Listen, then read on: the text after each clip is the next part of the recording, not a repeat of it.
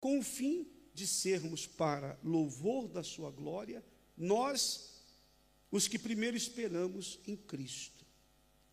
Em quem também, ou seja, em Jesus, em quem também vós estáis. Lembre do que Jesus falou? Se vós estiverdes em mim e as minhas palavras estiverem em vós, permanecer em mim e eu permanecerei em vós. Em quem também vós estáis, depois de ouvirdes a palavra da verdade, o evangelho da vossa salvação, e tendo nele também crido, fostes selados com o Espírito Santo da promessa.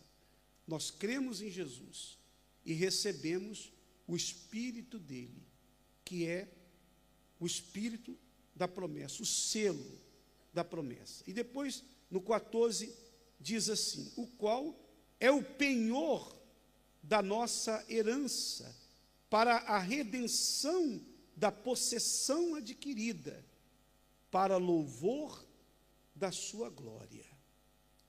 Como entendermos essa palavra? Aqui nós temos duas coisas importantes. Diz que o Espírito Santo é o selo de Deus e diz que ele é o penhor o selo e o penhor. Quando uma pessoa recebe o Espírito Santo, ela recebe o selo e recebe o penhor. O Espírito Santo é o selo e é o penhor. Quando um rei mandava um documento, ele pegava o seu anel de selar, uma cera quente e colocava ali a sua marca. A cera era colocada no documento e o rei vinha com seu anel e selava.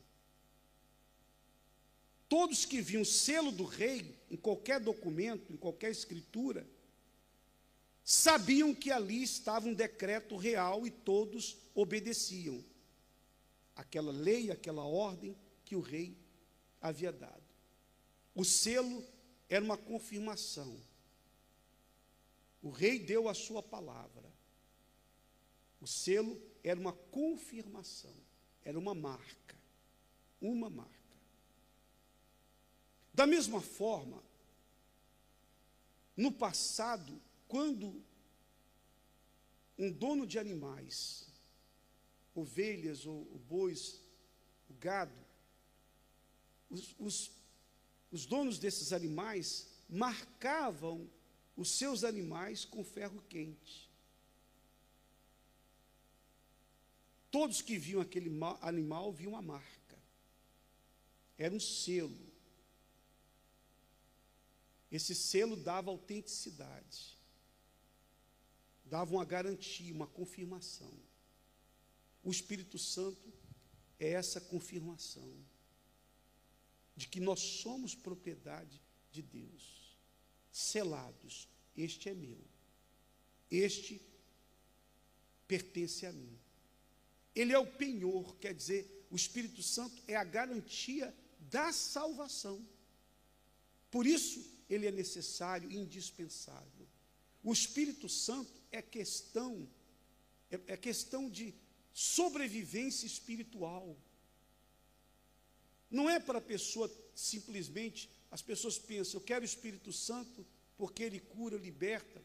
Mais do que curar e libertar, que obviamente ele faz isso, mas o Espírito Santo nos preserva para a eternidade, para possuirmos a nossa herança, que foi comprada pelo nosso Senhor na cruz.